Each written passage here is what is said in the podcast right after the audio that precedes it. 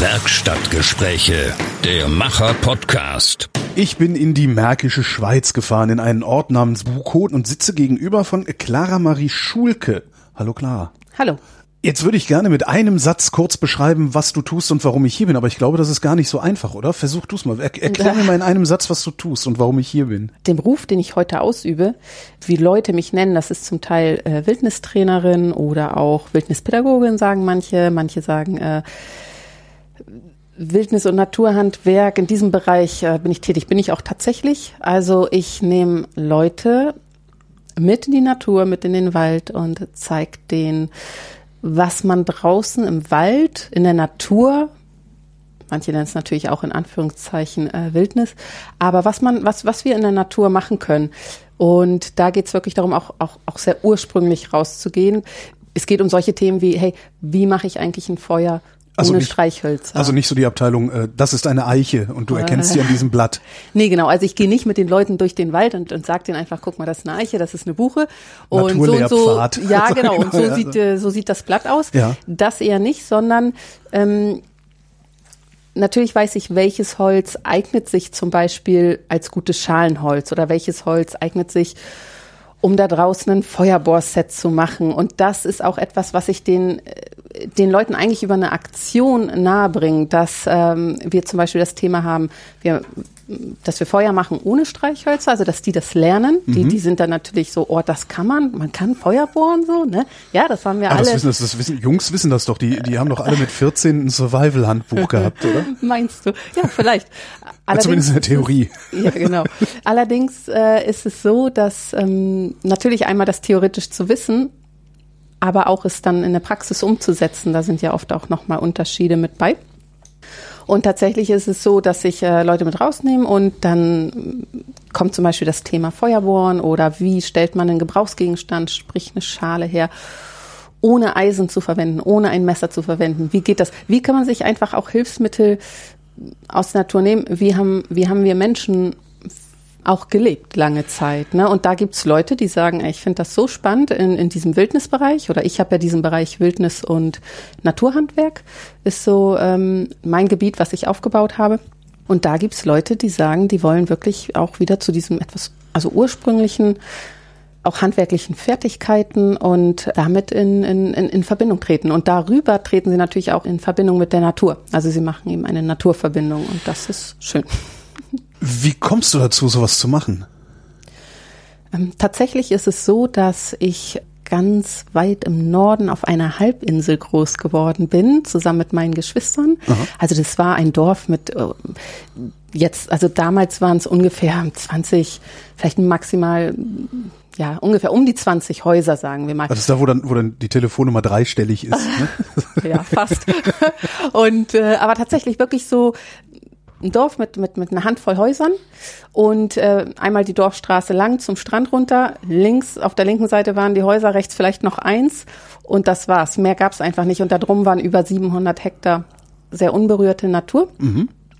Und ich war einfach immer viel draußen. Natürlich waren wir auch auf dieser Hofstelle in diesem, in diesem Haus und meine Eltern äh, sind ganz normal, auch beide haben sie studiert und trotzdem bin ich einfach sehr naturnah aufgewachsen. Das heißt, jeden Winter waren wir eingeschneit für ein paar Tage und dann kamen wir einfach auch aus diesem Dorf nicht mehr raus. Das war ganz normal. Ganz hinten in meinem Kopf schreit mein Gehirn gerade, großer Gott, großer Gott. Nein, das war überhaupt nicht schlimm. Das war halt normal. Ne? Also Ja. du hattest immer einen Schrank mit äh, Lebensmitteln, dass wenn sowas passiert im Winter, dass du einfach zwei, drei Tage auch so gut Ja. über die Runden kommst. Und dann waren ja auch die Nachbarn da, man hat sich eh immer viel geholfen. Also das war jetzt auch nichts Dramatisches, sondern einfach, man ist sehr naturnah aufgewachsen.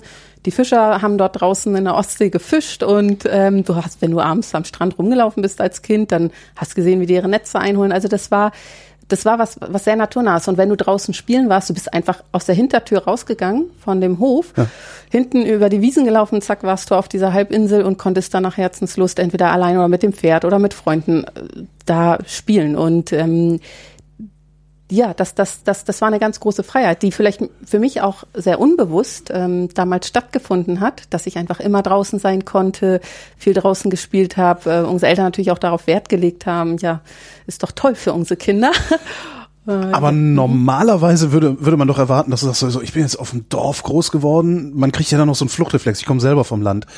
Man kriegt so einen Fluchtreflex in die nächstgrößere Stadt, um da dann irgendwie, keine Ahnung, Versicherungsfachmann zu werden oder, ja, oder ja, natürlich. Sowas. Das, das, das Hattest du gibt es auf jeden Fall. Nein, und ich hatte ihn tatsächlich ehrlich gesagt nicht, weil ich ähm, sehr gerne in der Natur bin. Ja. Ich habe das ähm, sehr geliebt. Das klingt vielleicht komisch, um noch mal was zu diesem Dorf zu sagen. Also mich hat dieses Dorf immer so an, an, an diese Geschichte von Bullabü so erinnert. Ja. Ne? So, so, so muss man sich das so ein bisschen vorstellen. Und jeder hatte ein Pferd und dann haben wir uns irgendwie am Strand getroffen und Wettreiten gemacht und sowas. Ne? Oder das, das war einfach wirklich äh, sehr schön. Wir sind natürlich auch in die Schule gekommen. Wir haben die Schule ganz normal besucht und du wusstest, ich, also das erste Jahr habe ich das noch nicht so ganz verstanden, aber dann habe ich sehr schnell gemerkt, okay, es gibt so etwas wie Schulpflicht in Deutschland. Ja. Also äh, das werde ich jetzt die nächsten zwölf oder dreizehn Jahre auch machen. Ähm, War das- habe das auch das gemacht. schwer? Also die ersten Jahre, glaube ich, äh, ich weiß noch, dass äh, eine meiner Lehrerinnen mal gesagt hat, am Ende des Jahres, also Clara ist zwar körperlich anwesend im Unterricht, aber sitzt sie zu nah am Fenster, also sie, sie ist nie wirklich da. So, ne? Weil ich habe natürlich aus dem Fenster geschaut und dann gesehen, oh, da kann man auf den Baum klettern und toll, sowas fand ich halt toll, ne? Aber trotzdem fand ich Lesen toll, ich fand Schreiben toll. Ich habe mir Lesen schon, bevor ich zur Schule gegangen bin, beigebracht, weil ich Geschichten geliebt habe und ich habe ähm, äh, unsere, unsere Eltern haben uns natürlich Geschichten vorgelesen, immer zum Einschlafen oder sowas. Und manchmal haben sie die frei erzählt. Manchmal haben sie aber auch ein Buch gehabt und daraus vorgelesen. Und das habe ich natürlich, äh, keine Ahnung, sehr, sehr früh mitbekommen. Oder liegt immer so ein großes Buch auf dem Schoß von meinem Vater und daraus erzählt, zaubert er die tollsten Geschichten. Siehst du, ich habe Und- mir Lesen beigebracht, weil ich wissen wollte, was im Fernsehen kommt. genau, vielleicht. Und bei mir war das jedenfalls so, ich habe gedacht, hey, wenn ich lesen kann, dann habe ich den Schlüssel zu allen Geschichten, die jemals aufgeschrieben wurden. Und das war für mich so eine Motivation. Und dann habe ich mir mit meiner Schwester da ganz schnell das Lesen beigebracht. Und äh, ich hatte auch durchaus immer auch eine gewisse Faszination oder einfach auch, auch für dieses Lernen. Das fand ich gut. Ich fand das praktisch. Ich finde das auch praktisch, wenn du Zahlen lernst und rechnen kannst. Aber diese Verbindung zur Natur, die habe ich einfach wirklich immer gespürt. Ich war auch als Jugendliche gerne draußen. Ähm, das hat, das ist nie abgerissen. Und als ich fertig war mit dem Abitur, da habe ich eigentlich geguckt, natürlich gibt es dann die Möglichkeiten, du kannst studieren oder du kannst eine Ausbildung machen hier in, in, in Deutschland. Und ich habe aber gemerkt, das, was mich interessiert, was mich wirklich zieht, diese Naturverbindung, die ich auch immer sehr unbewusst gelebt habe, die auch wiederzufinden, wiederzuentdecken, wie wie kann ich dieses Thema Natur, Naturverbindung für Menschen auch oder auch ne, mit Menschen oder einfach wirklich in mein Erwachsenenalter integrieren, auch in mein Berufsfeld integrieren und diesen dieses Berufsfeld des Wildnistrainers oder ne, Das wie man das ja auch so immer nicht. Es nennt. gibt ja keine Diplom-Wildnistrainerin. Nee, genau. So. Und es gibt heute natürlich ähm, die ein oder andere private berufsbegleitende Ausbildung. Ähm, ich weiß nicht, mich hat man auch schon mal Wildnisexpertin nennen manche ein. Ich weiß es nicht. Damals war es jedenfalls so, Wildnis, äh, diese, diese, diese, diesen Beruf gab es so noch gar nicht. Und ich bin damals ähm, bin ich tatsächlich gereist ne, und habe mir dann im Ausland, also ob das USA war oder Südafrika, habe ich mich auf den Weg gemacht und, und und geguckt oder um, um wirklich zu schauen, wo kann ich diese Sachen lernen? Also mit einer Absicht auch losgegangen, eine Naturverbindung weiterhin zu machen. Und dann bin ich auf meinen Reisen auch auf Leute gestoßen, wo ich gemerkt habe, oh, da kann ich was lernen über Handwerk, also zum Beispiel Gerben mit natürlichen Mitteln und daraus Leder machen und daraus Kleidung machen. Sowas hat mich halt fasziniert, ne? aber auch mal wirklich draußen zu leben, in der Natur. Ich nenne es immer gerne Natur, manche sagen sofort Wildnis. Naja, das, aber also Wildnis das- impliziert ja, dass der Mensch das noch nicht angefasst hat. Ne? Ja. Also das Ja, ne? eher wenig. Also, Ja, und das ist, das ist tatsächlich so, dass ich ähm, damals wirklich gereist bin und mir zu diesen Themen einfach diese, diese, diese Möglichkeiten gesucht habe, wo kann ich da ähm, Erfahrungen drin sammeln und auch gut drin werden. Und eine Sache zum Beispiel war äh, das Thema Gerben. Mit Ja. natürlich mit den eine oder andere Sache war das Feuerbohren. Also auch, auch wirklich draußen gelebt. Was ne? hast du wo gelernt? Tatsächlich habe ich alles überall ein bisschen gelernt, würde ich Ja. sagen, weil mm, als ich mit diesen Themen in Berührung gekommen bin, habe ich natürlich immer mehr gemerkt, ja, das ist es, das ist es, was ich gesucht habe, was ich lernen wollte, was ich lernen möchte. Und da habe ich von jedem, den ich irgendwie getroffen habe, der zum Beispiel was mit dem Thema Gerben am Hut hatte oder mit dem Thema essbare Pflanzen, Nahrung finden draußen, ähm, auch diesen, diesem Leben wirklich draußen, habe ich mir Tipps und Tricks äh, oder auch einfach Wissen erfragt und dann natürlich auch selber ausprobiert ne, und angewendet. Und diese Anfänge, aber wenn wir jetzt bei dem Thema Gerben bleiben, diese Anfänge vom ersten Gerben, wie ich es gelernt habe, bis heute, 12, 13, 14 Jahre später, das hat sich natürlich durch eigenes Anwenden auch hier in Deutschland und durch weiter experimentieren und, und, und mit diesem Thema weiter auch in, in, in Berührung kommen oder auch weitergehen, das hat sich natürlich unglaublich auch verfeinert. Du sagst immer Feuerbohren. Ja. Was ist das? Ja, genau. Also das Feuerbohren ist die Tätigkeit, wie wir Menschen ein Feuer angezündet haben, als wir noch nicht Streichhölzer oder Feuerzeug hatten. Ich dachte, dann haut man so Steine aneinander und da gibt es dann Das ist, Funken äh, und das ist auch eine Möglichkeit. Man braucht einen Feuerstein dazu und noch eine andere Art von Stein oder ein Stück Eisen, je nachdem, aber man, man, man braucht zwei verschiedene Steine. Du hast aber nicht überall einen Feuerstein. ich wüsste noch nicht mal, wie so ein Ding Natürlich, aussieht. ja, also an der Ostsee, wo ich groß geworden bin, da ist alles voll mit Feuersteinen. Und es gibt ähm, Gebiete, als diese Feuersteine entstanden sind, die auch in Deutschland bedeckt sind und in Dänemark sowieso. Aber es gibt genauso Bereiche in Deutschland, da findest du da würdest du keinen Feuerstein finden. Und was, was machen die Leute da? Ne? Wie, wie haben sie denn da ähm, das Feuer angezündet? Und Gute da Frage. Gibt's, ja, und da gibt's diese alt, diese, diese ursprüngliche Technik. Beim Feuerbohren ist es so, man hat ein Brett. Ja. Ja, dieses Brett legt man auf den Boden, Ja. sollte nicht kippeln. Okay. Das ist schon mal gut. Und Darf ähm, es feucht sein? Also es wäre sehr, sehr von Vorteil, wenn es trocken ist und Okay. es sollte totes Holz sein. Denn ähm, da, das ist natürlich trockener, als wenn du jetzt Ja, frisches klar. nimmst, ist ja, Ja. klar. Man kann sich das so vorstellen. Man hat vier äh, Teile. Das eine ist ein Brett, das Mhm. legt man auf den Boden. Dann hat man eine sogenannte Spindel. Das sieht aus wie eigentlich ein ganz normaler ähm, gerader Ast, ungefähr eine Hand lang. Mhm. Der ist rund. Und dann hat man ein Handstück, das setzt man auf die Spindel drauf, bringt mit diesem Handstück die Spindel auf dem Brett in Position und man hat einen Bogen. Und in diesem Bogen spannt man die Spindel Ja. und dieser Bogen dient dazu, dass man den zieht. Also und wir reden jetzt nicht Spindel- über einen Bogen, mit dem ich mir irgendwie was zu essen jagen würde, sondern was Kleines, ne? So ein kleines. Was kleineres, genau. Also ungefähr armlang kann man sich Okay. den Bogen vorstellen.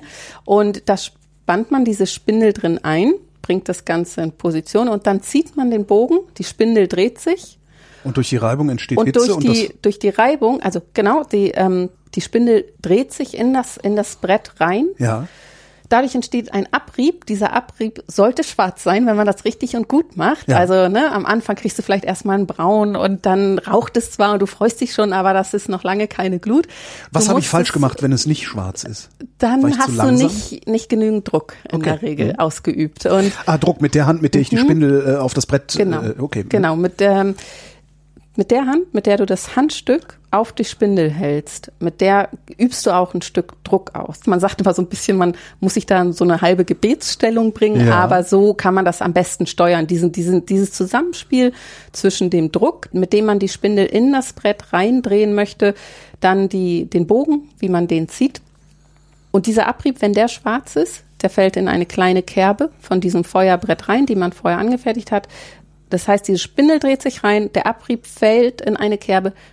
Der sollte schwarz sein und dann wird der, da baut sich eine, durch das Reiben baut sich eine Hitze auf und dieser schwarze Abrieb fängt an zu glühen. Wenn man das lang genug Und dann macht, brauchst, willst du da noch macht. irgendwie möglichst Zunder drauf schmeißen, damit richtig Feuer kommt. Ja, man schmeißt es ehrlich gesagt nicht einfach drauf, sondern man, man nimmt dieses kleine Stückchen Glut, dann hat man ein Zundernest. Das ist gut, wenn man das ein bisschen war schon so vorbereitet hat. Holzwolle.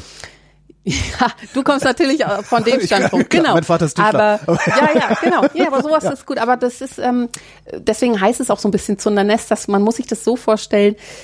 Alles, was ganz fein ist, kommt in die Mitte. Also trockenes, ganz, ganz ähm, zum Beispiel feine, flauschige Sachen, sowas, Mhm. was man draußen in der Natur findet, ähm, an, an, an Samen, ähm, von den, von den Pappeln. Ja, dieses- das, was in der Nase dieses immer so weiße, juckt, ja. Mhm. fluffige, genau. genau. Das ist zum Beispiel toll, um die Glut ähm, aufzufangen erstmal. Und dann hat man drumherum Gräser, ein bisschen gröberes und ganz außen kann man noch eine Birkenrinde drumherum legen.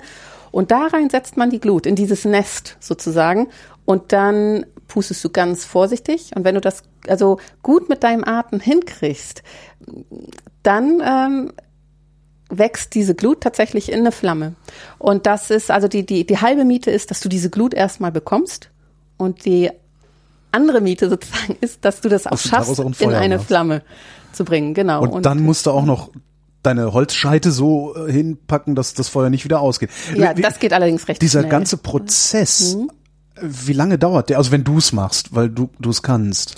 Also wenn ich die Sachen, ich sag mal so, ich habe mein Feuerbohrset dabei, ich schnitze das jetzt nicht Das ist eh was. Du, extra, du ne? musst, du hast das alles immer dabei. Ne? Das ist Ja. jetzt, genau. Das ist nicht, dass du denkst, ach, ich mache mir hier ein Feuer, ich guck mal, was ich in der Umgebung Doch, finde. das, also natürlich, das kann man auch machen. Also man darf in Deutschland nicht einfach irgendwo ein Feuer machen im Wald. Ne? Natürlich gehe ich manchmal raus und guck, ähm, okay, welches, welches, welches Totholz könnte sich eignen, aber ich habe auch schon mal Totholz auf dem Hof von meinen Eltern, habe ich gesehen, da liegt einfach ein bisschen was. Oh toll, das kann sich dafür eignen, ist doch super, nimm ich. ja, so, und aber dein Brettchen, aus. die Spindel und so, das hast du immer dabei. Das ist also, Ähm, wenn ich draußen unterwegs bin und auch für mich eine Tour mache zum Beispiel, ja. dann nehme ich das schon auch oft mit. Das heißt aber nicht, dass ich nicht vor Ort, also auch, auch mir ein neues Set baue aus dem, was da ist. Okay. Aber ähm, wenn ich jetzt ein Feuer mache, wenn ich dieses Set habe, so wie du hättest jetzt ein Feuerzeug, Feuerzeug zum dabei, Beispiel, ja, ich habe dieses Set dabei, dann äh, das in Position zu setzen, also von, es hängt ein bisschen davon ab, was für ein Holz hast du. Natürlich gibt's meine Favoriten-Sets, die sind ein bisschen schneller. Ja. Oder wo ich sage, okay, wenn es jetzt ganz doll regnet, dann bin ich ziemlich sicher, damit kriege ich auf jeden Fall äh, was hin. Und ich habe meistens. Du kannst das äh, im Regen. ja, ich habe das auch bei minus 20 Grad schon mal gemacht. Ist alles Ich möglich. scheitere bei Regen schon mit Streichhölzern, aber ja gut. ja, ich, nee, nee, das, äh, das geht. Aber beim Feuerbohren habe ich meistens 20 Sekunden. Aber eigentlich, es ist wie mit allem, ne? Klar, aber wenn, du ich jetzt mit dir losziehen würde, würde mich das unfassbar demütigen, weil ich wahrscheinlich drei Stunden brauchen würde Ja, und natürlich. dann das Feuerzeug aus der Ja, Tasche du ziehen. machst es ja dann auch das erste Mal. Ja. ähm, Das ist, das ist natürlich auch nochmal was anderes. Und klar, als ich das das erste Mal gemacht habe, bei mir hat das auch äh, Monate gedauert, bis ich das erste Mal eine Glut hinbekommen habe. Wie lange machst du das schon? Ich habe angefangen mit diesen Themen, mich damit zu befassen und mich da reinzuschützen. Und das hat äh, vor äh, 15 Jahren etwa habe ich damit angefangen. Also wirklich nach der Schule kam dieser Punkt, dass ich gemerkt habe, okay, was möchte ich machen? Und ähm, da habe ich gemerkt, ich möchte gerne eine Naturverbindung bewusst weiterleben und ich möchte Sachen in meinem Alltag auch mit einfließen lassen, wo ich ähm, Sachen erschaffen kann mit den Händen, einfach auch äh, Sachen herstellen kann, aber auch gerne das an die Menschen, die daran Interesse haben, dass denen natürlich auch vermitteln. Und ich habe immer gesagt, solange Leute daran Interesse haben und mitmachen, mache ich diese Kurse so, ne? Und äh, so bin ich in diesem Feld dann einfach auch tätig. Hm. Du sagtest ja, man darf nicht einfach irgendwo Feuer machen. Wenn du jetzt draußen unterwegs bist ähm, und, und draußen lebst, wie, wie, wie lange machst du das eigentlich? Also wie lange, wenn du sagst, oh, ich gehe jetzt raus, dann bin ich Ja. meistens so zwei, drei Stunden draußen. Wie lange bist du draußen? Das ist ähm, sehr unterschiedlich. Also ich war über zehn bis zwölf Jahre, war ich jedes Jahr auch von einigen Wochen bis hin zu einigen Monaten auch Okay. draußen. Da bin ich aber oft auch ins Ausland natürlich jedes Jahr gereist. Ne? Also jetzt hier in Deutschland war ich auch gern mal in privaten Plätzen, wo das ging. Aber sonst war ich eher auch in Amerika unterwegs, dann war ich in Okay. Südafrika unterwegs, dann war ich in Schweden. Und dann so, also immer, auch immer alleine gesucht. oder ist man dann auch? Ich habe schon oft geguckt, dass ich auch äh, meistens mit ein, zwei bis drei, manchmal auch mit mehreren Leuten unterwegs bin. Und heute ist es sowieso so, dass wenn, also ich, ich, ich gebe ja eben auch diese Kurse im Wildnis- und Naturhandwerkbereich. Aha. Das heißt, die Leute, die lernen vom Gerben, also dieser Rohhaut, sage ich mal, oder von diesem, von diesem sehr ursprünglichen Also Grunde aus einer Tierhaut ein Kleidungsstück ja, genau. Also diese ganzen Schritte bis äh, ja von von von von dieser ursprünglichen Haut bis hin zum endlichen Kleidungsstück, was was diesen Leuten natürlich dann auch maßgeschneidert passt, lernen die diesen Leben ganzen ja genau länger. Du kannst es deinen Länger, Kindern weiter Ja. äh, weiter. Du kannst es deinen Kindern und Kindeskindern weiter vererben. Leder, wenn du das selber gerbst mit natürlichen Mitteln, ist ein sehr widerstandsfähiges Produkt und du kannst es jederzeit aber auch ändern. Ne? Mhm. Wenn du merkst, dir fällt, dir gefällt der Stil nicht von der Jacke, ja, dann machst du halt einen anderen Stil da draus. Das kostet dich ein, zwei Tage, kannst jederzeit die Nähte neu legen und Sachen neu umändern und das ähm, ja, ist, ist was sehr Schönes und was sehr Bereicherndes. Und da ist es so, Leute lernen bei mir zum Beispiel in den Kursen, also dieser Naturhandwerkssachen, die lernen einmal als Beispiel Gerben und Kleidung machen, aber auch eine Jahresausbildung ist, äh, da geht es um die Naturhandwerke, also alles, was dazu gehört. Da gehört Feuersteinschlagen damit rein. Also damit meine ich jetzt nicht Feuersteinschlagen zum Feuer anmachen, sondern ein Feuerstein zu Klingen oder Pfeilspitzen Ah, oder sowas oh. weiter zu, zu, zu bearbeiten. Du hast also auch nicht irgendwie, äh, ich habe ein Schweizer Messer in der Tasche. Hast du Nee, nicht? Genau, also als ich damals angefangen habe, vor 12 bis 14 Jahren, mit diesem ganzen ursprünglichen Rausgehen, diesen Rausgehen in der Natur, draußen zu leben, eine Naturverbindung auch weiterhin bewusst machen zu wollen, als ich damals damit angefangen habe, da bin ich auch noch mit zivilisatorischen Hilfsmitteln, sag ich mal, ausgegangen, ja. aber sehr limitiert. Also ich hatte zum Beispiel ein Messer und wenn ihr dieses Messer aus Versehen, sag ich mal, aus der Tasche gefallen ist, was natürlich recht, richtig blöd ist, das ist mir jetzt Gott sei Dank nicht passiert. Aber klar, dann hast du nicht sofort ein Ja. neues, ne? Dass du auch wirklich merkst, okay, oder du hattest äh, zwei Sets Hosen mit oder so.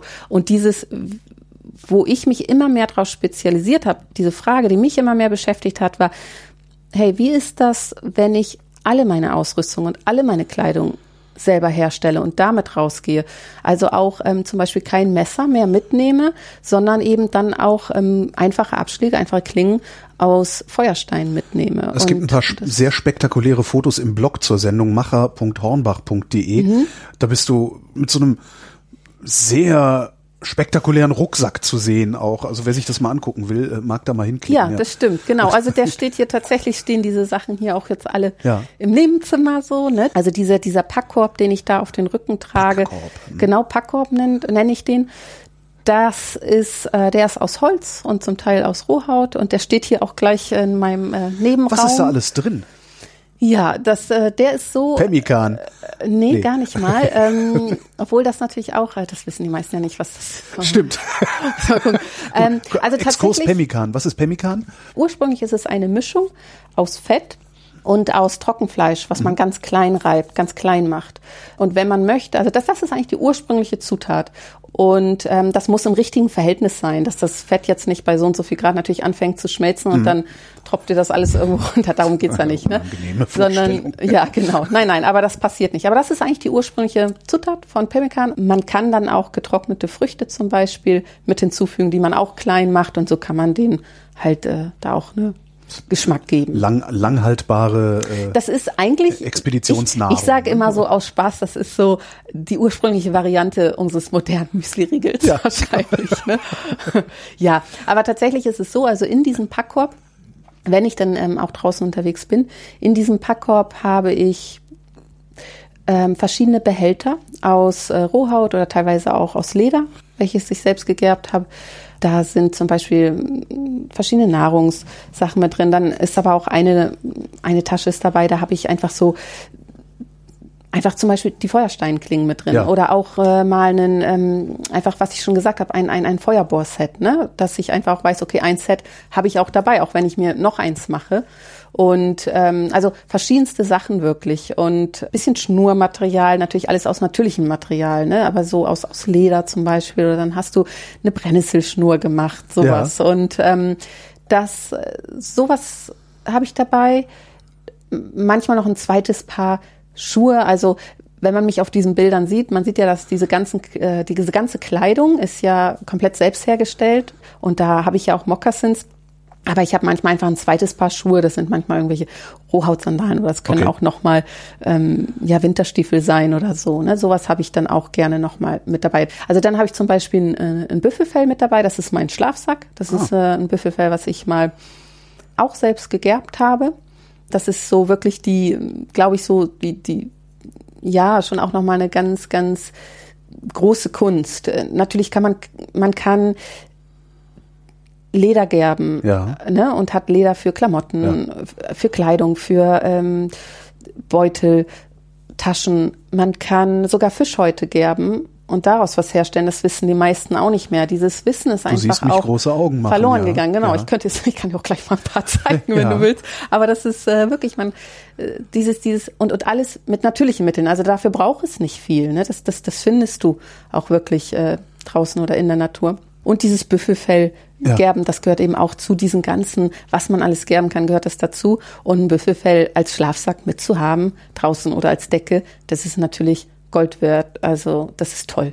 Wäre das jetzt im Sinne des Tierschutzes auch alles durch nicht tierische Materialien ersetzbar eigentlich? Diese Fälle zum Beispiel, die ich bearbeite, dafür ist jetzt nicht ein Tier extra gestorben, sondern das ist in der Regel von befreundeten Jägern. Ja. Die wissen nicht mehr, was sie mit diesen Fällen auch zum Teil ähm, machen können. Und das ist eigentlich ein ähm, Produkt, was, was, was entsorgt wird. Die brauchen das nicht mehr. Und dann darf ich mir das öfter einfach abholen Ja. und kann daraus äh, ein Leder herstellen. Tatsächlich denke ich, ist das, was ich gemerkt habe, wenn, wenn du wirklich sehr ursprünglich draußen lebst, dann kommst du eigentlich auch um tierisches Material so nicht äh, herum. Das heißt, ob du jetzt ähm, dir aus Leder was machst oder aus Rohhaut was machst, genauso wie du um pflanzliches Material nicht wirklich herumkommst, dass man da auch mit einer gewissen Bewusstheit ähm, rangeht. Ne? Das heißt, du gehst da demütiger ran als Ja. ich wahrscheinlich an mein Schnitzel. ja, es kann sein. In diesen Lehrgängen ne, Ja. gibt es äh, Leute, die einfach wirklich ein Jahr bei mir mitlaufen, manche zwei Jahre. Da Was heißt bei dir mitlaufen? Ähm, also Kurse besuchen. Okay, Und da gibt es einen immer- immer Jahreslehrgang Wochenende und das und so. sind genau sechs Module. Ja. Die ähm, an verschiedenen Wochenenden übers Jahr verteilt stattfinden. Mhm. Da kommen die zum Beispiel mit dem Thema Gerben in Berührung oder sie kommen mit dem Thema Kleidung machen in Berührung äh, aus Wildleder. Sie kommen mit dem Thema ähm, Filzen oder Feuerstein schlagen in Berührung, Filzen. sowas. Ne? Filzen, Nassfilzen. Ich bin mit einer Filzjacke gekommen und Mhm. Das ich habe nicht die Beispiel. leiseste Ahnung, wo, wo, Das wie man das macht. Ja, Aber, ja. genau. genau. Also die, die kommen damit in Berührung und, und, und lernen, gerade in diesem Jahreslehrgang lernen die wirklich zu diesem Thema Naturhandwerk, Wildnis und Naturhandwerk, verschiedene Naturhandwerkskünste kennen ja. und diese auch anzuwenden, dass sie das auch wirklich in ihren Leben so ein bisschen integrieren können, ne? oder nicht nur ein bisschen, sondern dass sie es in ihren Leben, in ihren Alltag integrieren können. Und diese Leute können auch, oder was, was auch passiert ist, also manchmal sind die in einem, einem Jahreskurs dabei, manchmal in zwei, manchmal sogar in drei, ähm, das, also die, die können auch mit mir dann rausgehen mit all diesen selbstgemachten Kleidung und Ausrüstung und draußen mit mir unterwegs sein und zu diesem Thema, was ich eben erzählt habe, auch dem Feuerbohren, aber auch diesen, wie bin ich eigentlich ursprünglich wirklich draußen unterwegs? Ähm, dazu können die wieder Erfahrung ja, sammeln. wie bist du denn eigentlich wirklich ursprünglich draußen unterwegs? also einmal das, die ganze Kleidung, die ich Ja. trage, ist selbst, also das Leder ist selbst gegerbt mit natürlichen Mitteln, das heißt, dass keine Chemie involviert.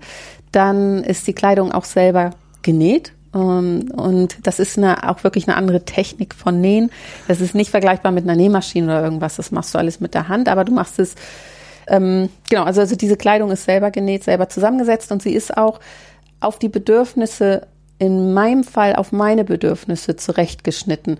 Das heißt, wenn ich schnell friere oder ich, ich äh, ne, am Hals habe ich einen extra Schutz zum Beispiel, Ja. damit ähm, ich mich nicht schnell erkälte oder sowas, weil ich weiß, das ist einfach auch mal eine, eine, eine Schwachstelle von mir. Ja, so, ja. also dieses Kleidung, diese Kleidungsstücke, die ich trage, tatsächlich gibt's sie nicht zweimal.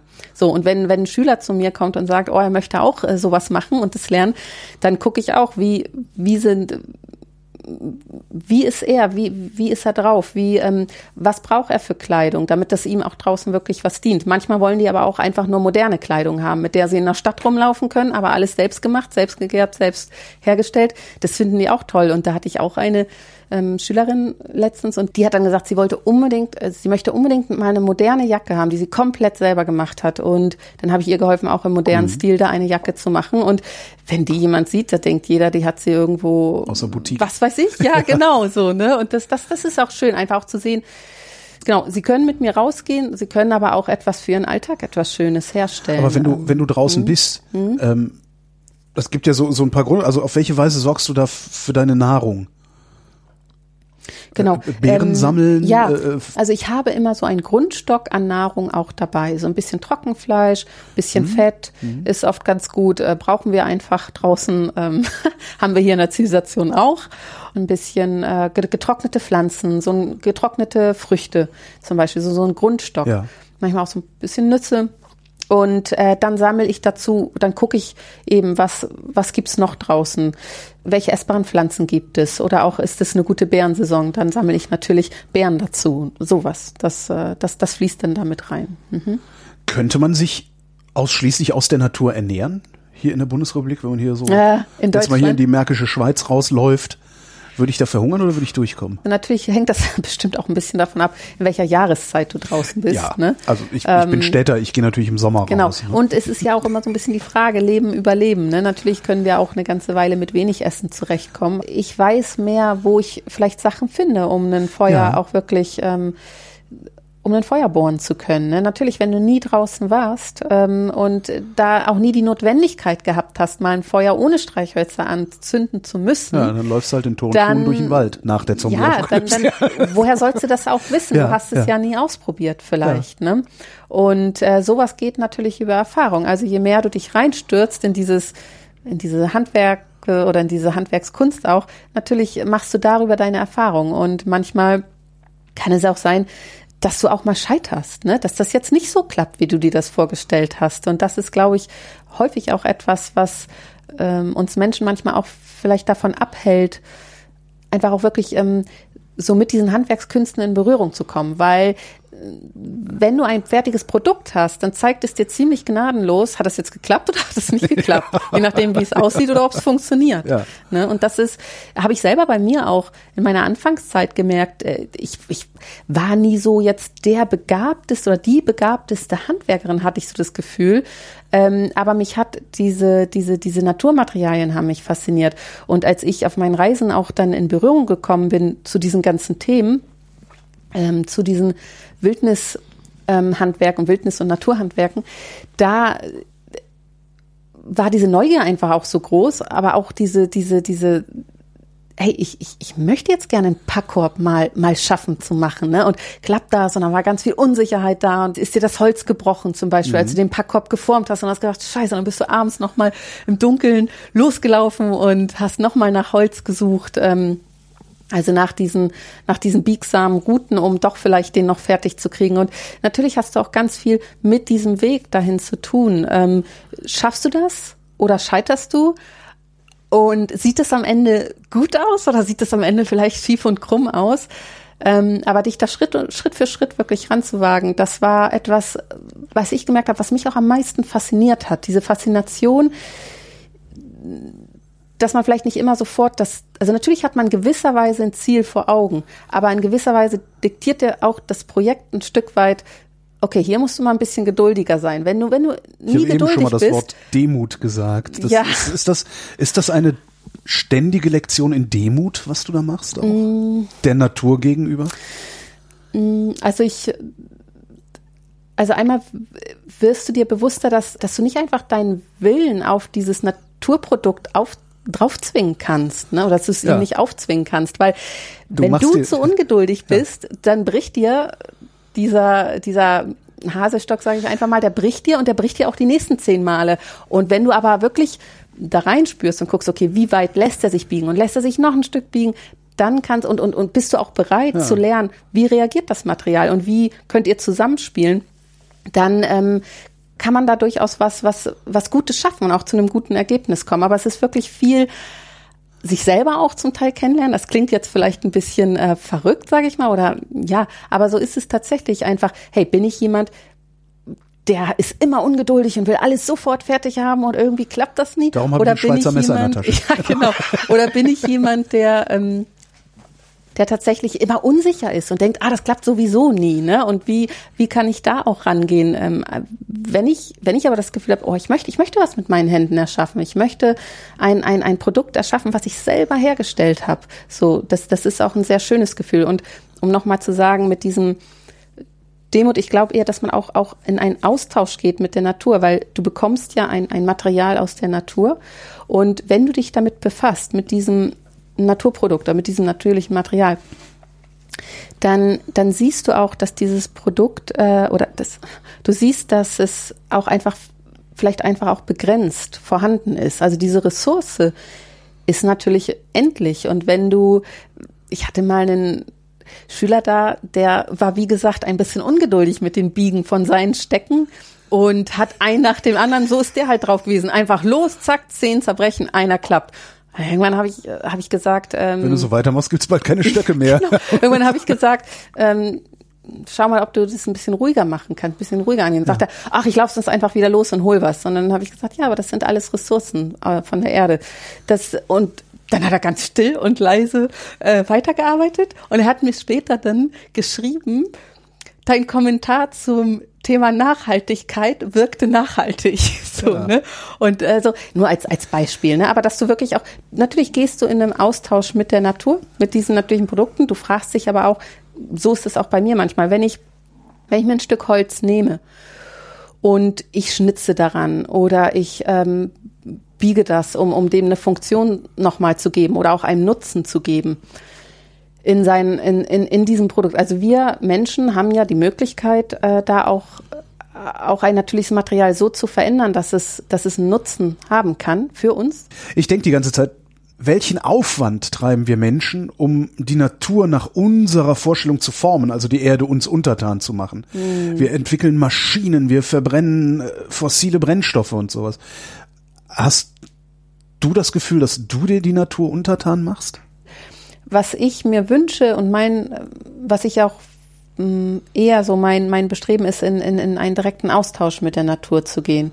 Ich sehe mich eher auf einer Ebene auch mit der Natur. Natürlich, ich habe nichts, also das, das ist vielleicht auch nochmal so wichtig, das, das, das wurde ich auch mal gefragt, ja, wie ist denn das mit der Zivilisation? Äh, sollen wir das, sollen wir jetzt alle wieder so draußen leben? Und ich lebe ja auch in der Wohnung. Ich habe ja auch äh, ein Auto, ähm, mit dem ich auch zu den Kursen fahren muss. Das, das ginge jetzt ähm, auch gar nicht so einfach ohne.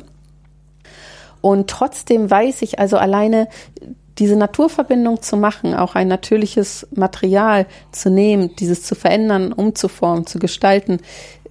Letztendlich sind das Ressourcen von der Erde, letztendlich ist alles aber eine Ressource von der Erde. Auch mein Auto ist eine Ressource von der Erde. Alles kommt letztendlich von der Erde. Auch wenn wir es teilweise so verändert haben, wie manche Produkte die schaffen wir, so wie wenn ich jetzt von, von dieser Kleidung rede, ne? von der selbstgegerbten mhm. und selbst hergestellten Kleidung.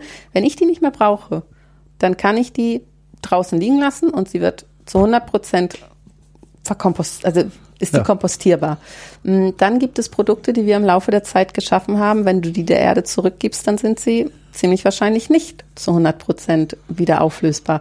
Und trotzdem ist es aber eine Ressource von der Erde, die wir genommen haben. Und ich glaube, da einfach auch ein Bewusstsein zu schaffen, wie gehen wir mit diesen Ressourcen um und brauche ich jetzt wirklich ganz viel von einer veränderten Ressource, von der ich weiß, dass sie nicht wieder so zurückgenommen werden kann. Dafür auch ein Bewusstsein zu bekommen. Und das ist auch das, was ich auch in Kursen oder auch in Projekten, wenn ich mit Leuten rausgehe, wofür die auch leichter wieder ein Bewusstsein für bekommen. Weil natürlich, wenn du, wir kennen meistens das Wasser aus dem Hahn, sage ich mal, oder wir haben auf Knopfdruck heißes Wasser und das ist auch ein total tolles Geschenk. Aber wenn du einfach äh, auch mal eine Woche draußen bist und du musst dir das Wasser aus dem Fluss holen zum Trinken. Was müssen ist eigentlich gar nicht mal so ein guter Begriff, weil eigentlich ist es auch was, ähm, es ist, es ist was sehr, sehr berührendes, wenn du, wenn das Wasser so wild ist, so gut ist, dass du direkt aus dem Fluss trinken kannst. Ich habe mal eine längere ähm, Expedition draußen gemacht mit einem Pferd in Südamerika. Und das war so, du bist einmal vom Pferd gestiegen, hast aus dem Fluss getrunken und alles war gut. Aber dieses wirklich so auch in diesem direkten Austausch mit diesen Elementen zu sein, mit, äh, mit, mit der Natur zu sein, das, das hat mich immer fasziniert. Und ja, das war auch das, was ich nach meiner Schulzeit gemerkt habe, dass ich das nicht missen möchte, dass ich das schon auch gern wiederfinden möchte oder gucken möchte, wie kann ich das in meinen Alltag integrieren. Und das mache ich hier in meiner ganz normalen Wohnung. Und da habe ich sehr, ähm, das, das, das ist was sehr Bereicherndes. Das habe ich öfter auch schon mal die Frage gestellt bekommen, was macht das mit dir, wenn du mit natürlichen Materialien wieder in Berührung bist mit den Händen oder wenn du etwas erschaffst mit deinen Händen aus natürlichen Materialien, wenn du zum Beispiel eine Fischhaut gerbst, was macht das mit dir? Und es ist tatsächlich so, wenn ich mit den Händen etwas ähm, mache, auch, auch merke, wie sich diese Fischhaut die ja eigentlich sehr filigran ist und sehr, ähm, jeder kennt das, ne? Eigentlich, ja. eigentlich kennt man das, dass die einen sozusagen fast zerf also ja. zerfällt, ne? Aber wenn du merkst, du kannst die ähm, unter Zutun anderer natürlicher Materialien zu etwas langlebigen und, und, und, und auch reißfesten äh, in, in die Ewigkeit eigentlich so heben, in die Unendlichkeit mhm. heben, das und, und, und, und die verformt sich und mit deinen Händen, also du, du spürst das richtig mit den Händen, dass die sich in ein widerstandsfähigeres, aber weiches Material verwandelt. Das ist halt was sehr Berührendes. Und was bei mir ist halt ähm, die Gedanken werden dann ruhig. Ne? Man hat nicht die ganze Zeit irgendwie die Gedanken an, oh, ich muss auch das alles machen, das noch alles machen, sondern hey, nee, du schaffst was mit deinen Händen. Ja, genau, so könnte man, also so kann man das sehen. Aber es ist beruhigt einfach. Ne? Man fährt runter, der Geist wird ruhiger. Und, und du kannst es vor allen Dingen auch nicht beschleunigen. Ne? Also wenn ich es mit einer Maschine, äh, irgendwas mit einer Maschine mache, kann ich die Säge halt ein bisschen schneller stellen und säge halt mehr Bretter. Aber äh, schneller sägen, als du sägst, kann man halt. Wie sägst du überhaupt? Ähm, ganz ehrlich, also es, äh, sägen. ich säge so eigentlich gar nicht. Es gibt verschiedene ähm, auch Feuerstellen Steinbearbeitung. Du kannst äh, zum Beispiel Holz in gewisser Weise spalten. Du mhm. kannst aber auch, wenn es nur um kleinere Äste oder sowas geht, dann kannst du mit einer einfachen Klinge so Kerben reinmachen, dass du dann den letzten Rest brichst. Ähm, Einfache genau. Klinge heißt in deinem Sinne aber auch eine aus eine, Stein, ne? Also ja, genau. Aus, aus da, Stahl genau, mit einfachen Klingen meine ich nur, diese Feuerstein-Klingen ähm, sehen nicht unbedingt aus wie das, was wir unter unseren, äh, was wir als modernes Messer auf ja. den Gedanken haben, sondern das sind einfache Abschläge. Das sind, mhm. klar gehört da ein bisschen Fertigkeit zu, aber es sind sehr einfache Abschläge, mit denen du, wenn es drauf ankommst, eigentlich ähm, ja viel, fast alles machen kannst. Natürlich kannst du ein bisschen Zah ähm, Sägezähne noch reinarbeiten. Also es ist es ist sehr faszinierend, mit diesen ganzen Produkten in Berührung zu kommen, sich auch vielleicht ein bisschen die Zeit zu nehmen, das zu tun. Natürlich am Anfang kann das ein bisschen äh, länger dauern aber überhaupt nicht lang im, im, im ne? Aber du aber hast letztlich gibt dir ja. auch, was ich ganz spannend finde daran, mhm. letztlich gibt dir ja die Natur vor, wie schnell du arbeiten kannst, weil der blöde ja. Stock lässt sich halt nicht so biegen, wie du das gerne hättest. Ja, ja, genau, ne? Sondern das heißt, oder auch, du wirst halt in die Meditation gezwungen ja. auf eine gewisse Weise. Das ja, das ist auch, spannend. es ist auch wirklich von Material zu Material unterschiedlich. Du lernst plötzlich, hey, dieses Material funktioniert so und dann merkst du, dieses Material, äh, diese Baumart funktioniert. Diese eignet sich vielleicht, um eine Schale herzustellen, dieses äh, Holz, aber die nächste Baumart eignet sich perfekt, um Feuerbohrsets zu machen, weil du dafür möglichst weiches Holz brauchst. Ne? Und Mit ähm, Worten, ich brauche für eine Schale hartes Holz kommt darauf an, wie lange du diese Schale am Leben halten möchtest. Aber okay. ja, natürlich, je, je länger sie haltbar sein sollte, ist natürlich Hartholz toll. Oder man nimmt ein weiches Hartholz. Da gibt's ja auch die, ich weiß, da gibt's die verschiedensten Abstufungen so, mhm. ne? Aber das ist toll. Es gibt äh, das und darüber zu lernen und dann auch zu merken, hey, welcher, welcher Baum war das eigentlich? Und dann läufst du noch mal hin vielleicht und guckst, wo, wo wachsen die in der Natur und wie wachsen die? Und welche, welche Vögel nisten da drauf. Also du kriegst wirklich eine ganz andere Verbindung auch nochmal vielleicht zur Natur über dieses äh, Produkt, über dieses Naturprodukt, mit dem du dich da beschäftigst. Ne? Und du, wenn ich eine Fischhaut äh, gerbe, dann frage ich mich manchmal, hey, wann, ähm, ja, wann, wann haben die eigentlich ihre Laichzeit? Und, und, ne? und plötzlich fange ich an, entweder die, die Fischer, die ich noch so kenne, auszufragen über alles Mögliche, ja. über Fische, oder ich ähm, suche mir halt, und auch, natürlich suche ich mir dann auch manchmal Infos aus dem Internet, aber das ist so, einmal deine Gedanken werden ruhig, aber mit dem, was, mit dem du dich beschäftigst, stellst du dir auch plötzlich Fragen.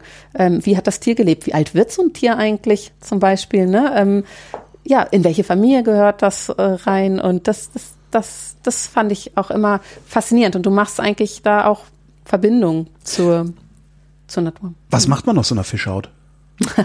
Also die Fischhäute, die ich gegerbt habe, ich nutze es, also du kannst, äh, je nachdem wie groß der Fisch ist, kannst du natürlich, du kannst kleine Beutel damit machen, du kannst sie aber auch ähm, einfach als Verzierung mitverwenden mhm. für, für Ledertaschen oder äh, auch für Kleidung zum Teil. Aber auch, wie gesagt, also das sind in der Regel auch eben, wie gesagt, auch Abfallprodukte. Ne? Diese, ja. diese, diese, diese Häute werden nicht verwertet. Und wenn ich da einen Jäger kenne oder einen Fischer kenne, wo ich mhm. sage, ne, ein Freund von mir, der hat gefischt, der hat seine ganze Tiefkühltruhe voll mit Fischen, sage ich, ey, sag mal, kann ich die heute haben? Sagt er, ja klar. So, ne? Wie, was willst du denn damit machen? Sag ich, ja, ey, guck nix. mal, ich gern. Ja, und dann zeige ich denen das aber auch manchmal, ne? Dann sage ich, mhm. guck mal, so, das kann man machen. Wir hatten es eben mit äh, Wasser aus dem Fluss nehmen. Mhm. Zum Trinken, okay. Waschen in der Wildnis. Also sich selbst und möglicherweise die Kleidung, die man hat. Mhm, genau. Seife ähm, gibt's ja nicht. Ne? Nee, genau. Also da gibt's manchmal Hygiene draußen mhm. in der Wildnis oder in der Natur ist tatsächlich sehr wichtig. Viele denken so, oh ja, der dreckige Wilde und sowas. Ne? Ja. Ne? Kennt man vielleicht so ein bisschen diesen ähm, Spruch. Tatsächlich ist es aber so, was ich auch festgestellt habe, ist, dass wenn du draußen äh, lebst oder auch mal einfach unterwegs bist, bist ähm, dass du dich sauber hältst, du dich wäscht. Das trägt ganz viel es ist ganz, ganz wichtig, trägt auch ganz viel dazu bei. Einmal, dass du dich natürlich gut fühlst, aber auch, dass es dir gut geht. Vor allen Dingen im Winter, wenn es unter die null Grad äh, kalt wird und du hast dich nicht gut gewaschen, das, das klingt echt verrückt, aber die Kälte, du spürst die Kälte einfach viel stärker. Und das ist äh, genau und deswegen immer immer ich weiß noch als ich im Winter mal draußen gelebt habe ich habe immer zugesehen dass, dass ich meine Füße richtig gut gewaschen habe ja. weil nichts ist blöder als kalte Füße das heißt nicht natürlich musst du auch gutes Schuhwerk tragen das meine ich nicht damit ja. aber du musst wirklich darauf achten, da wo du schwitzt oder wo du mal geschwitzt hast, dass du da wirklich auch das abwäscht. Und da gibt's aber auch von verschiedenen Pflanzen, die sich auch dafür eignen, eignen da auch mit deine, ähm, ja, deine, deine Hygiene aufrechtzuerhalten. So, ne? Zum Beispiel? Zum Beispiel, ähm, ja, es ist unterschiedlich, in welchem Land man ist. In, hm. in einem Land, da gab's eine Pflanze, die heißt übersetzt tatsächlich Seifenpflanze oder Seifenkraut. Das war aber auch wirklich so die hat sofort auch fast geschäumt. Und ähm, ja, hier gibt's eben äh, manchmal Nadeln von einem, von einem bestimmten Baum, äh, Nadelbaum, können manche, manche Nadeln sind da auch in der Hinsicht ähm, hilfreich, mhm, wenn man die klein macht. Und wenn du dann länger draußen bist, willst du ja irgendwie auch ein Dach über dem Kopf haben, oder? Wo holst du das her? Genau, und das ist tatsächlich so, ähm, dass je nachdem, wo man da ist, ähm, also eine, eine, eine einfache Form ist zum Beispiel eine, eine Hütte zu erstellen aus ähm, Stöckern, Totholz und Laub, was man aufeinander schichtet. Mhm. Und dieses Laub gibt dir einen Puffer, auch gegenüber der Kälte und ähm, hält aber auch den Regen ein gutes Stück ab. Und dann gibt es eben auch die Möglichkeit, mit Rinde auch nachzuhelfen. Ne? Also Rinde so zu schichten, dass da auch das Wasser außen Dachziegeln, ablaufen so kann. Ähnlich dann. Mhm, aus großen Stücken. Da gibt's gibt's manchmal einfach diese Möglichkeit. Kann es dir irgendwann passieren, dass du zu einer Aussteigerin wirst?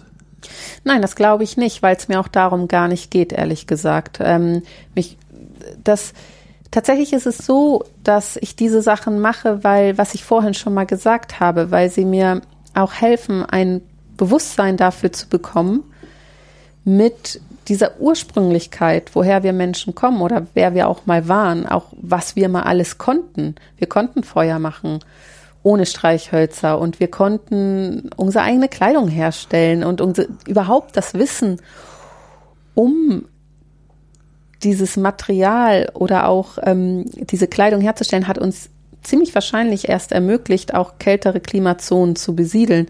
Aber dass wir wirklich da auch das alles mal konnten, das, das ist einfach eine Faszination. Hey, wer sind wir Menschen eigentlich? Woher kommen wir? Wer sind wir wirklich? Und was bleibt von uns über, wenn wir alles, was wir uns im Laufe der Zivilisation geschaffen haben, vielleicht auch mal ein kurzes Stück wegnimmt, sage ich mal so. Ne? Wie, wie funktioniere ich? Wie wo ist meine Kreativität, auch einen Gegenstand herzustellen, den ich brauche. Ähm, ne? Also ich brauche eine Schale oder ich brauche einen Kochtopf draußen. Bestes Beispiel. Wir kennen alle nur die Alu-Kochtöpfe. Hätte ich jetzt das bloß nicht gesagt. Tja, aber tja, denn, jetzt musst du aber ähm, erzählen, wie, wo du den herholst. Wie machst du das? Ja, ja wie, machst du, wie, wie, machst du einen Kochtopf? Also Schale kann ich mir ja noch vorstellen. Stück Holz, aushöhlen, Schale. Ne? Ja, so. genau. Ja, und tatsächlich ist es eine andere Art von Kochen als das, was wir oft kennen. Wir ja. stellen äh, einen aus Eisen geschaffenen Kochtopf, was das wirklich eine unglaubliche Bereicherung auch ist, einfach aufs Feuer oder auf dem Herd und äh, damit darin kochen wir unser Essen. Das ist äh, total toll. Ja. Ähm, ursprünglich ist es so, entweder du nimmst äh, eine Schale oder also ein, ja, so eine Art Topfgefäß aus Holz oder du kannst es auch aus Rinde machen. Mhm. Und dann ähm, machst du eigentlich Steine im Feuer heiß und dann bringst du diese Steine, die ich, ich achte mal gerne darauf, dass ich die ordentlich abklopfe, weil ich, äh, ne, dass die einfach gut sauber sind. Ach so, also die also klopfst du ab, drauf. genau. Mhm. Und dann tust du die in das Wasser und mit dem Wasser bringst du, äh, mit den Steinen, Entschuldigung, mit diesen heißen Steinen bringst du das Wasser zum Kochen letztendlich. Und so. Weil die Schale natürlich mehr als 100 Grad aushält, nur keine direkte Flamme. Ja, genau. Also es ist einfach eine andere Art äh, von Kochen, eine andere Art von Denken plötzlich. Ne? Ja, auch vielleicht eine ja. andere, also man muss plötzlich auch umdenken. So, hey, wie mache ich das? Natürlich gibt es auch die Möglichkeit, ja, äh, auch da verschiedene Formen. Ich weiß nicht, wir haben auch mal wilden Reis draußen gekocht, auch mit so einer Holzschale und dann das Feuer auf bestimmte Art geschichtet und Steine und so, ne? Und das hat auch einen Tag lang gekocht. Aber es ist, es ist wirklich was, einfach nochmal ein anderer Weg. Und ich glaube, das ist aber das, was mich auch manchmal so fasziniert hat, dieses, ja, man, man muss plötzlich anders denken, umdenken. Auch eine Feuersteinklinge benutze ich ein bisschen anders als das Messer, mit dem ich immer jetzt in der modernen Welt in der Küche herumschnippel, sage ich mal so. Ja. Also meine Gurke schneide ja, mal, mal eben so. irgendwie, also tranchieren dürfte mit so einem Feuerstein nicht so einfach sein, ne?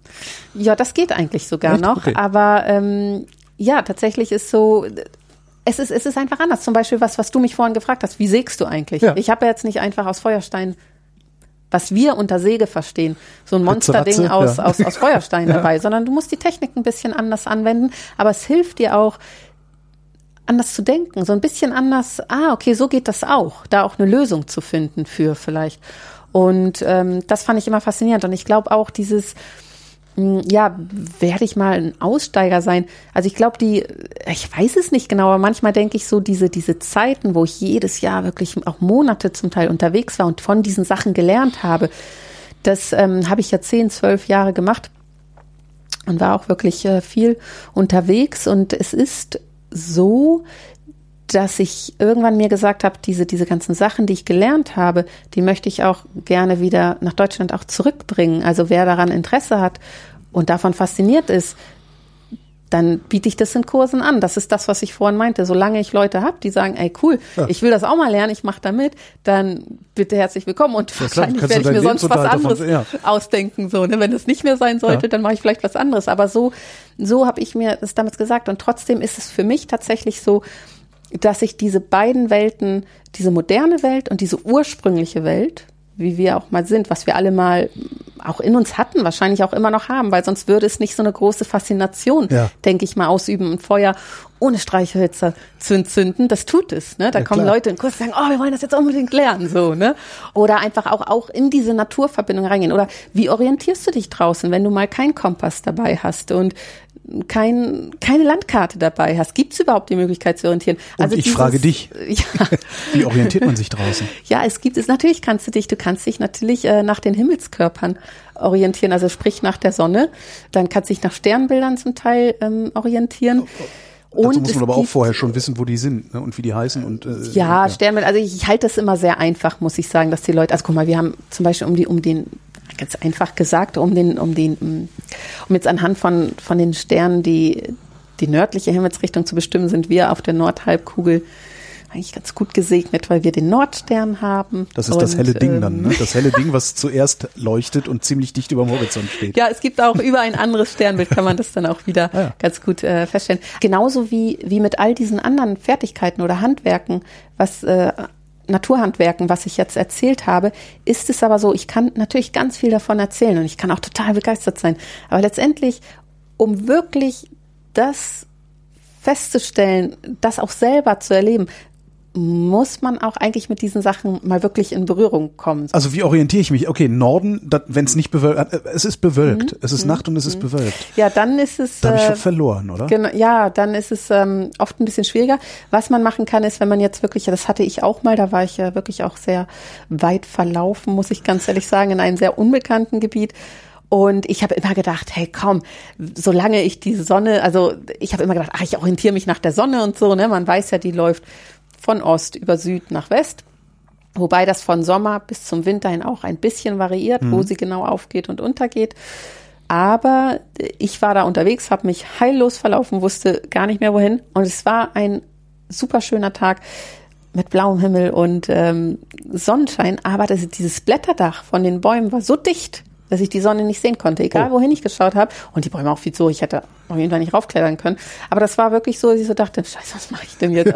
ne? Und dann gibt's aber Techniken, dass du eben halt wirklich auch das in, in dem, also in dem Wald zum Beispiel auch schaffen kannst, das klingt jetzt sehr, es klingt jetzt erstmal sehr nicht gerade sehr spannend, aber du kannst es schaffen, eine gerade Linie zu laufen. Und wenn du eine gerade Linie laufst, in den meisten Waldgebieten, wenn du es lang genug machst, kommst du irgendwann auch ähm, wieder auf Eine Lichtung. meistens auf eine Straße oder irgendwas. Ne? Also jedenfalls war das in den Gebieten so. Du konntest zwar einen ganzen Tag lang wirklich in eine Richtung eine gerade Linie laufen und ähm, und, und, und dann gerade, erst wie zu man einer im Wald Straße eine kommen. gerade Linie laufen kann. Das ist ja, ja, das ist, das ist, ja, das, das klingt auch erstmal so ein bisschen banal, aber wenn wir uns nicht da drin üben, sage ich mal, dann, ähm, dann, dann, dann laufen halt Schlangenlinien oder Ja. laufen Kreise über lange Genau. Bögen und dann merkst du, scheiße, du kommst wieder beim gleichen. Ja. Das ist natürlich schade, aber du kannst die, indem du dich selber und, und, und die Bäume so in eine Linie bringst, kannst du wirklich äh, das schaffen, auch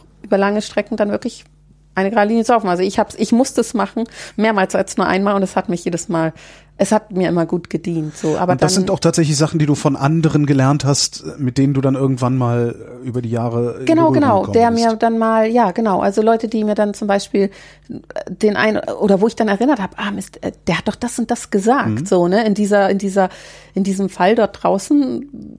Ich meine, nichts ist schlimmer, als wenn du dich irgendwo verlaufen hast und nicht weißt, wie kommst du wieder zurück Ja. draußen. Und das, das war dann tatsächlich so, dass ich so dachte, ah, warte mal, der hat doch das und das gesagt. Okay, ich, ich habe eh keine andere Wahl, ich probiere das jetzt.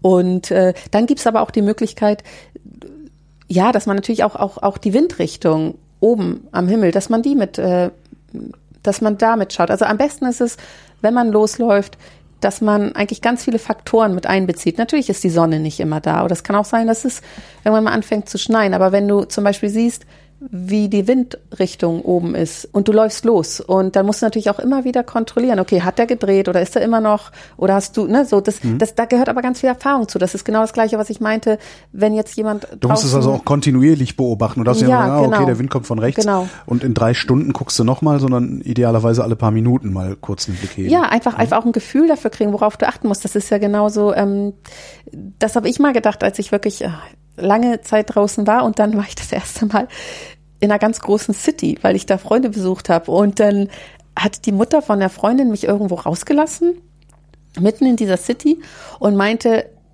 okay, also wenn irgendwas ist, also du findest den Weg zurück, ne? Ich so, ja, klar. Und sie ist fortgefahren. Und ich stand da und habe rechts und links hohe Häuser gesehen. Und ich habe als erstes habe ich nach oben an, Ja. ne, geguckt, wo ist die Windrichtung.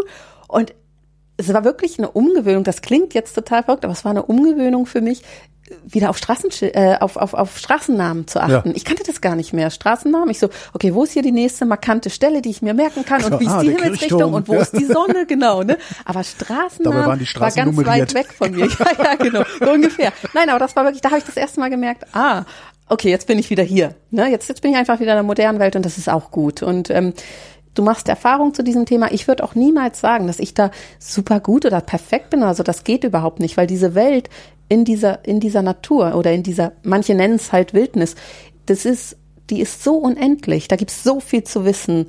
Ob das Spurenlesen ist, ob das die ganzen Holzarten Kannst sind, du das ob auch, das ähm, ja, mhm, habe ich auch ganz viel, äh, ganz viel gemacht, gerne auch. Gibt's denn eigentlich irgendwas, von dem du weißt, dass du es noch nicht weißt? Natürlich ganz Anders viel gefragt, gibt es was, ständig, was willst immer. du unbedingt noch lernen? Ich glaube, oh, das ist immer eine gute Frage. Hm, Ich glaube, ich möchte einfach in den Handwerkskünsten auch, in diesen Nat Naturhandwerkskünsten, die ich mir jetzt so im Laufe der Zeit angeeignet habe, möchte ich gerne noch, noch mehr das verfeinern und ausfallen. Also für, für manche ist es, wirkt das vielleicht schon so, aber ich würde gerne einfach da wirklich noch ein Stück noch mehr, noch das, das gut integrieren. Einfach auch zu gucken, hey, zum Beispiel, das war auch mit diesem Ledergerben damals, ähm, dass ich zum Beispiel mal schauen wollte, wie kann ich ähm, natürliche Farbtöne erzielen, ne? von hell bis dunkel. Sowas hat mich fasziniert. Mir haben alle gesagt, sowas ist nicht möglich. Ich habe mich da reingehauen und habe einfach geguckt, ja, ist es nicht vielleicht doch möglich? Und es ist möglich. Das, sowas hat mich fasziniert. Also auch zu gucken, wo ist vielleicht ein Geheimnis, was noch nicht was war gen genauso wie mit den Fischhäuten. Ich wollte unbedingt gerne Fischhäute gerben. Ja. Natürlich habe ich die ein und andere Idee von jemandem bekommen, aber letztendlich muss ich mich ja auch da rein hängen, sage ich mal, und, und, und durch das Tun merke ich dann, ah, okay, das funktioniert und das funktioniert nicht. Und da auch vielleicht etwas, eins von diesen Geheimnissen, die überall noch schlummern, ähm, auch, auch wieder, wieder in dieses Leben holen. Ne? Das finde ich eigentlich ganz schön. Das klingt vielleicht jetzt sehr poetisch, aber das, das ist, glaube ich, so das für mich. Und äh, das auch Menschen zu vermitteln. Also so, wie gesagt, wenn die daran, also das, solange Menschen daran Interesse haben, möchte ich gerne. Es ist eine Sache, ob du etwas, ob du ein, ein, ein, eine Handwerkskunst vielleicht gut kannst, ein Naturhandwerk gut kannst, oder ob du es auch jemanden anderen schaffst, so gut beizubringen, dass der auch durch diese Höhen und Tiefen des Gerbens oder des Schnitzens. Feuermachens, ja, einfach dieses Feuerbohrens wirklich da ähm, schafft, auch durchzugehen und auch zu diesem Punkt kommt, ja, er hat es geschafft, er hat es geschafft, ein super weiches Leder herzustellen, so was da auch Leute drin zu begleiten. Das, das ist was, was mich auch fasziniert. Ne? Gibt es irgendwas, wo du noch mal hinfahren willst? Gibt es irgendeine Wildnis, die du noch nicht durchschritten hast, die du aber gerne durchschreiten würdest, um in der Poesie zu bleiben? Ja, äh, gute Frage. Also ich denke, ähm, zurzeit muss ich ehrlich sagen, jetzt in diesen äh, letzten ja, ja, zwei, drei Jahren habe ich ja mehr und mehr angefangen, seit einigen Jahren wirklich dieses auch, auch in Jahreslehrgängen und so auch hier mit ähm, nach Deutschland zu bringen. Und ich bin immer noch mal einmal im Jahr, manchmal mit meinen Schülern, manchmal auch so, draußen in einem Projekt, solchen Sachen. Und ich glaube, bis jetzt hat sich noch nicht so die Frage gestellt, wo möchte ich noch mal hin, sondern ich habe eigentlich ganz viel dieses, diesen, diesen Abenteuergeist, der da auch in mir vielleicht drin immer schon gesteckt hat, den habe ich ja ganz lange jetzt auch gelebt. Und jetzt ist das eigentlich so richtig schön oder richtig gut, ähm, ne, dass ich so merke, oh toll, das habe ich gemacht. Das habe ich mir vielleicht auch ja, erlaubt, weiß ich nicht, aber so, ne, das, davon zehre ich auch irgendwo von diesen ganzen Erfahrungen. Und natürlich gehe ich jetzt auch immer noch mal punktuell oder gehe ich einfach auch raus aber ich glaube, das wird einfach auch ganz natürlich äh, dann nochmal kommen, wenn ich jetzt sage, oh ja, da möchte ich nochmal hin oder da möchte ich nochmal hin. Aber ich habe jetzt kein direktes Land oder so. Dadurch, dass ich, glaube ich, so viel auch diese Naturverbindung gemacht habe, unterwegs war, ist da so etwas so ein bisschen vielleicht auch zur Ruhe gekommen. So. Wieso hast du dich gerade in der Märkischen Schweiz niedergelassen? Ja, gute Frage. Also das hat sich so ergeben. Ich glaube auch, weil hier ähm, einmal waren hier Leute, im, im, äh, also als ich damals, ich komme ja, wie gesagt, ganz aus dem Norden von Deutschland und da waren weder solche Kurse gab es damals, die ich ja auch heute anbiete und auch so gewisse, ja, Wildnisschulen oder Einrichtungen gab es damals noch gar nicht, Kursangebote gab es da gar nicht. Das heißt, ich musste mich eigentlich auf die Suche machen nach diesem nach dieser Naturverbindung zu suchen. So, ich musste eigentlich ja mich auf die Suche machen dafür. Und das, ich glaube, hier in dieser, in, hier habe ich zum ersten Mal ähm, zum einen Leute getroffen, die auch so waren, die irgendwie so, hey, ja, ich habe auch schon mal ein Feuer gebohrt. Also war ein, ja, ein einer ja. von meinen Kollegen heutzutage, ne, der, der hatte eine Faszination dafür. Und da habe ich zum ersten Mal wirklich hier so ein paar Leute getroffen, die, ich will nicht sagen auch so verrückt waren, aber die einfach ähm, auch eine Faszination dafür hatten. Und dann ist, ist es hier natürlich so, dass die ähm, Gegend sehr waldreich ist und auch viele Seen hat.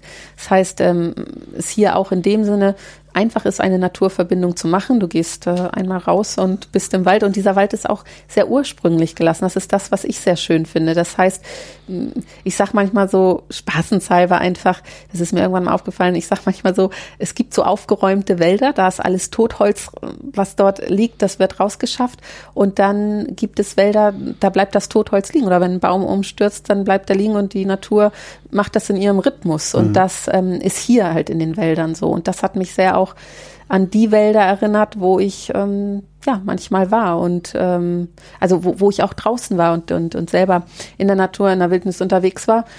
Der Wald hat da vielleicht auch eine gewisse Natürlichkeit und dieser natürliche Kreislauf vielleicht auch von von Leben, was was ne von Pflanzen oder Bäumen hochkommt und dann aber auch wenn Bäume umstürzen durch einen Sturm oder was weiß ich und dann auch dieser dieser Prozess von Vergehen, aber auch wieder was Neues entstehen, das ist hier einfach noch mal viel mehr sichtbar und das ähm, da habe ich mich einfach auch wohlgefühlt, ne? ähm, anhand meiner Erfahrung, wo ich so unterwegs war, das auch hier wiederzufinden. Dann liebe ich die Nähe zu Wasser. Ich komme vom Meer. Das ist der einzige Platz, wo ich mir vorstellen könnte, okay, hier gibt es an jeder, also hier gibt es einfach überall Seen. Man ist umrundet von äh, wirklich von Seen. Und das äh, fand ich auch, äh, das, das war für mich auch oder ist für mich auch wichtig. So hat sich das ergeben. Clara Schulke, vielen Dank. Bitteschön.